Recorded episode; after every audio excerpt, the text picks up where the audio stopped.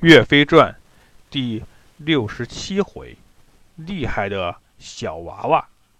话说岳元帅在张用的帮助下夺取了茶陵关，正要向西吴山进发，却得到禀报，粮草被人抢了。是谁这么大胆，敢抢岳家军的粮草？原来抢夺岳家军粮草的是个山大王。他的名字叫董先，这个人武艺高强，而且高傲自大，把谁都不放在眼里。他带着四个手下，陶进、贾俊、王信、王毅，聚集了五千个小喽啰，占据了山头，专门抢劫过路的人。听说粮草是岳家军的，他也不怕，夸下海口，说不仅要抢夺粮草。还要活捉岳飞呢，真是好大的口气！岳元帅得到消息后，马上命令施权将军带领五百士兵前去救回粮草。施权带领士兵马不停蹄来到阵前，对押解粮草的士兵们说：“哪里的贼人竟敢抢夺岳家军的粮草？你们别怕，我去替你们出气，保证打得他妈妈都不认识他。”说完，施权将军提起兵器，骑上战马，冲到山贼门前，高声大叫：“大胆的山贼，快来受死吧！”山大王董先听见有人前来挑战，带领喽啰们冲出山寨，大声问道：“你就是岳飞吗？”施权说：“你这个小毛贼，哪轮到我们岳元帅亲自出手？我是岳元帅手下大将施权。”今天就是来教训你的！董先大怒，拿起月牙铲就打了过来。施权举起兵器抵挡，只听“叮”的一声，两个兵器碰撞在了一起。施权的两条手臂被震得发麻，他心里说：“不好，这个山贼力气真大，我恐怕打不过他。”勉勉强强招架了几个回合，施权。调转马头就跑，董先大叫：“你哪里跑！”拍马就追了上来。两人追赶了四五里路，施权跑远了，董先只好回去山寨。施权被董先打得魂飞魄散，想起自己之前夸过的海口，不好意思回去大营，只好往野外跑去。一口气跑了二十多里。回头看不见的董仙，才慢慢的停了下来，大口的喘着粗气。忽然看到前面有个少年，长得白白净净，头戴一顶虎头三叉金冠，身穿大红团花战袍，坐下一匹红枣马，身后跟着一二十个家将，往这边缓缓而来。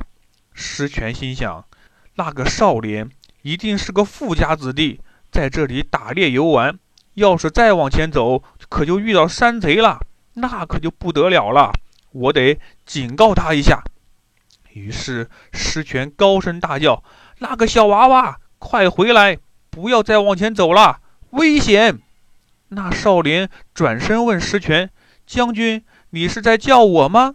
施权说：“是的，就是叫你呢。前面有个山贼，十分厉害。”你再往前走，就遇到他了，很危险，快回去吧。那少年问：“你怎么知道前面有山贼呀？”施权说：“不瞒你说，我是岳元帅手下的大将施权，前来解救被山贼抢夺的粮草。没想到那个山贼武艺高强，我打不过他，被他打败了，所以我知道。”那少年说：“原来如此。”来人，取我的铠甲来！家将们答应一声，帮那少年穿上盔甲，又拿过来一杆虎头战金枪。少年将枪拿在手中，说道：“施将军，你带我去捉拿这个山贼吧。”施权看这个小娃娃年纪虽小，可是兵器比自己的还粗，像是有些本事，就问道：“小将军，你叫什么名字？”那个山贼确实很厉害，你可不要轻敌呀！那少年说：“我去会会这个山贼，要是胜利了，我就告诉你我的名字。要是失败了，你就不要问了。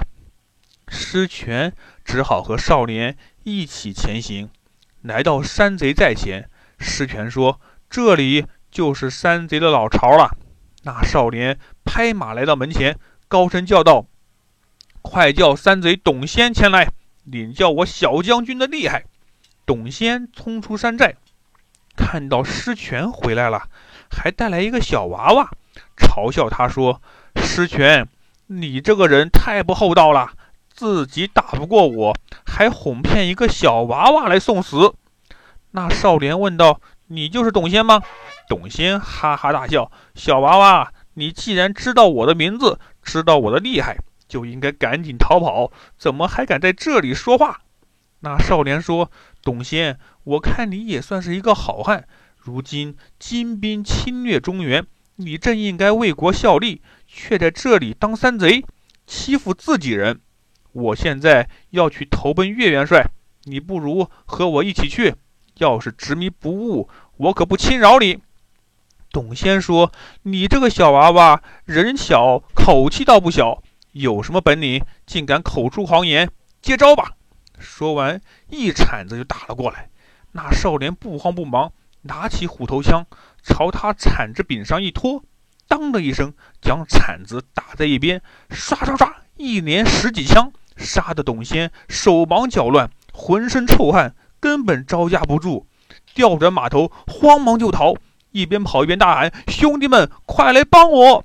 董仙的四位手下一起冲出山寨。看见那少年，一起惊讶的大叫：“哎呀，原来是公子啊！”